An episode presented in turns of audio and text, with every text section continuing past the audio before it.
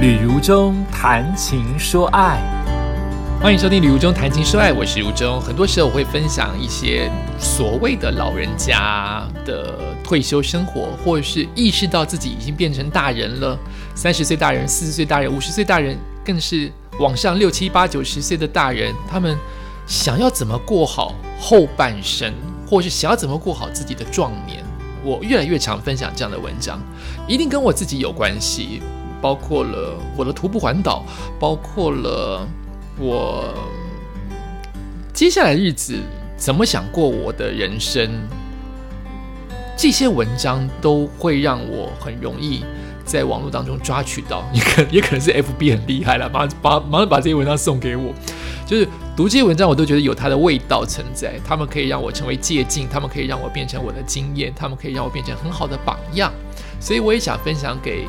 听众朋友们，你不管现在是所谓的老人家了，开始会担心孩子都能出去了，然后自己不知道怎么过人生，或是你现在其实工作还正顺呢，但是你也想过退休的生活，还是你已经提早想退休了呢？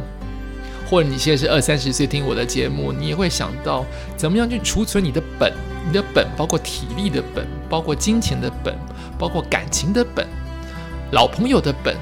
都在其中，所以这样子的文章，希望我能够发掘更多，也能够让我自己跟你都能够找到生活的智慧跟人生的精彩。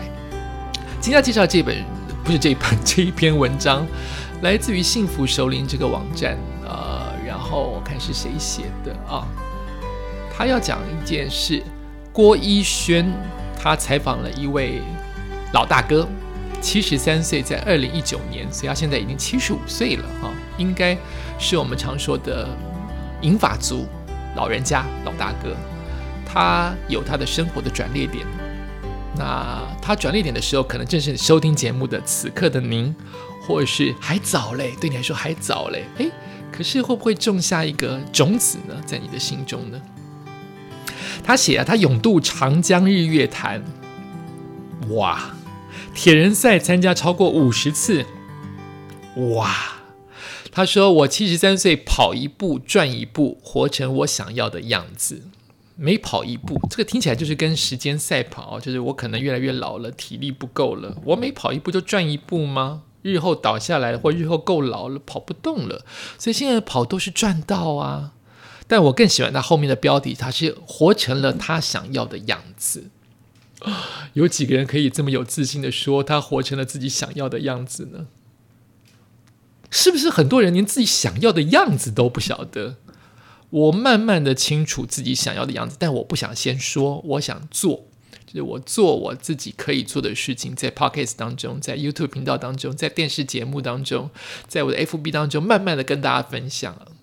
我先不说我要的样子，但我想慢慢的活成我要的样子。至少我知道啊，虽然那个轮廓轮廓有它清楚的方向跟条列的内容，我还没有，但我慢慢的知道。那我也要问大家，你知道你你想活成的样子吗？或你想要知你知道你五十岁的样子吗？你你你知道你想变成七十岁后的样子吗？好，所以今天的文章可以让大家多一些思考。多一些别人的榜样，或者是别人的经验，好不好？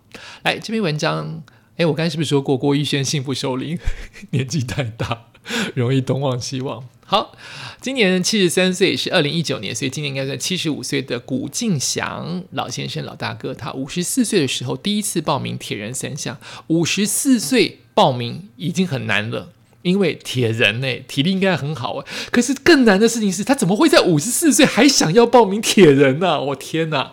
没想到小小操场跑不到三圈，肚子就痛到不行，只好停下来扶着腰喘气。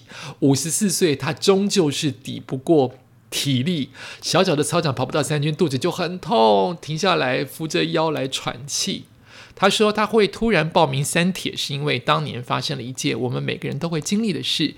有些人遇到了选择马上行动，有些人选择以后再说。而这个中年的分岔路，岔出了两种天南地北的老后生活形态。什么事情？那就是父母的衰老，还不是父母的往生哦。你从父母的衰老意识到。他们真的老了，而你也老了。父母老化的过程实在是快得吓人。我看见老化都是从腿开始，然后弯腰驼背，最后连腿都抬不起来。所以呢，我这个我就是这位古老先生，他就决定找个运动先做，不想要重复那样子的老后生活。这个选择让古敬祥老先生的生活起了很大的转变。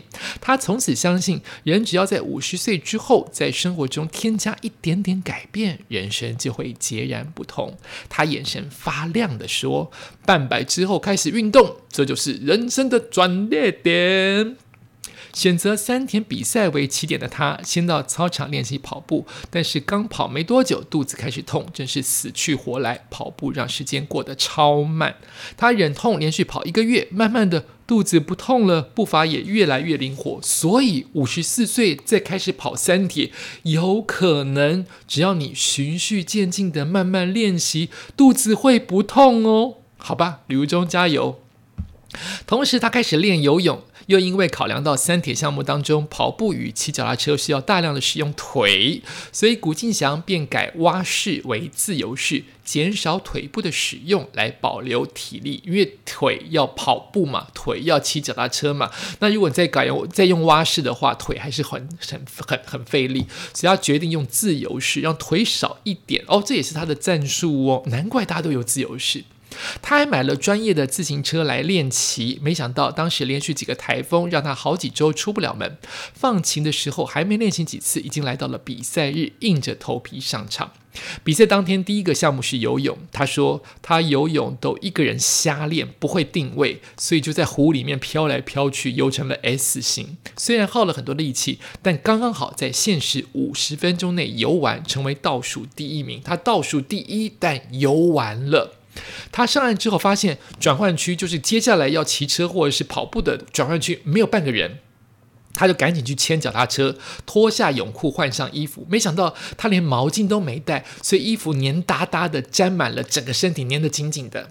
那个时候啊，不知道有专业的铁人赛衣服，可以三种项目都不用换衣服。我一个人在那边搞了七分钟，终于把泳裤脱掉，换上我的车衣，才开始骑脚踏车。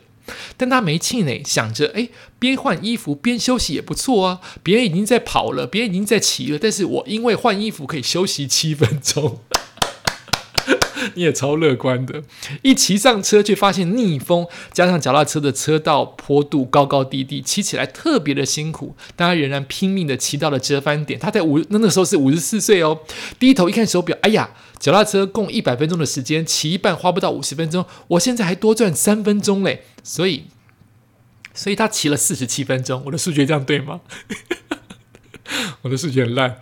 骑一半花不到五十分钟，现在对对对对对对，好，带着赚了三分钟的钱，哎，不是啊，我这样数学一定是不对，他应该听起来意思是很糙的意思，没关系了，好，带着赚到三分钟的心情，经过了折返点，他的步伐跟心情变得轻盈，终于来到最后的跑步项目，跑步最辛苦，因为他的双脚开始抽筋，只能拖着脚用走的，所以游泳他游到了时间，好，游在时间最后一名，但他的脚踏车。感觉自己好像厉害一滴滴啊，虽然很后面了，但他告诉自己嘛，我现在已经很厉害了啊。现在总共才，我在想他应该不是花了四十七分钟，他的意思应该是花了九十七分钟，应该是这个意思哈。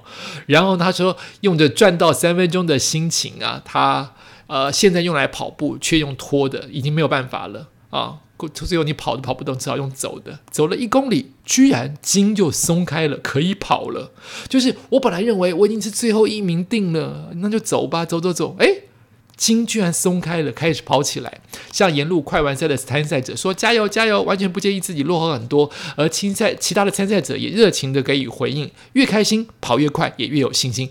这是真的，各位，我也是这样。我之前跑板桥马的时候。远远的在最后一个在起跑，我是最后一个半马起半 半马半马起跑的人，但因为我跑得很慢，天气却很舒服，我就开始跟别人加油。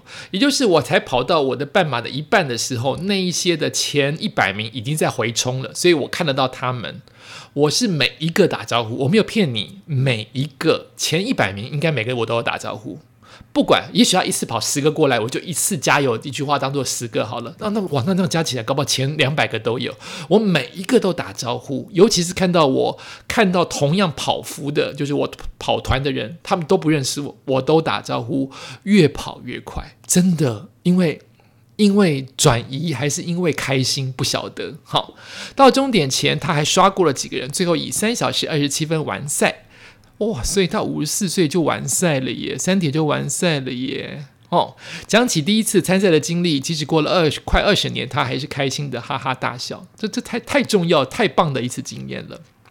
好，然后呢，将近二十年的持续运动，所以他五十四岁开始一直运动到现在，刚好二十年呢。他不仅精神变好，心情开阔，一起床全身就充饱了电，让他可以蓄势待发的去参加每一场活动。比如说，光是游泳横渡日月潭，他就去了七次，大概三公里的距离，他大约花两小时在时限之内轻松的泳完，甚至还跑到对岸去泳渡长江。那么古静霞回忆，当时长江的量很湍急呀，他们在上游游泳，很多人一下水就冲到下游去，哦，太远了，冲太远了。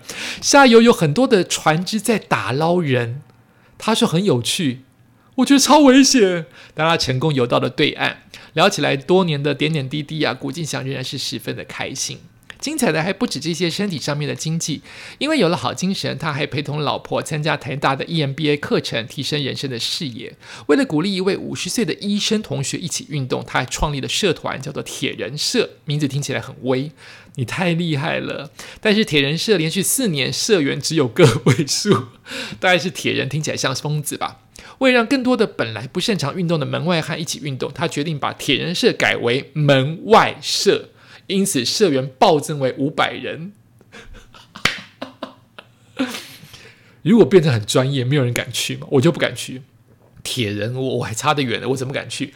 可是大家都是门外汉，我们都很弱啊。门外社社员就暴增为五百人，每周二在台大的操场练跑，都有三十到四十个人参加。哎，等我一下，我关一下冷气哈。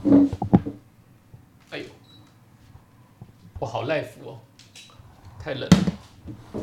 好，他笑着说：“我们都叫这一天叫做红豆汤团练。为什么每周二的团练叫红豆汤团练？有三四十个人参加，为什么呢？因为跑完大家都会去喝对面的红豆汤。我一定知道是哪一家，我一定知道是哪一家。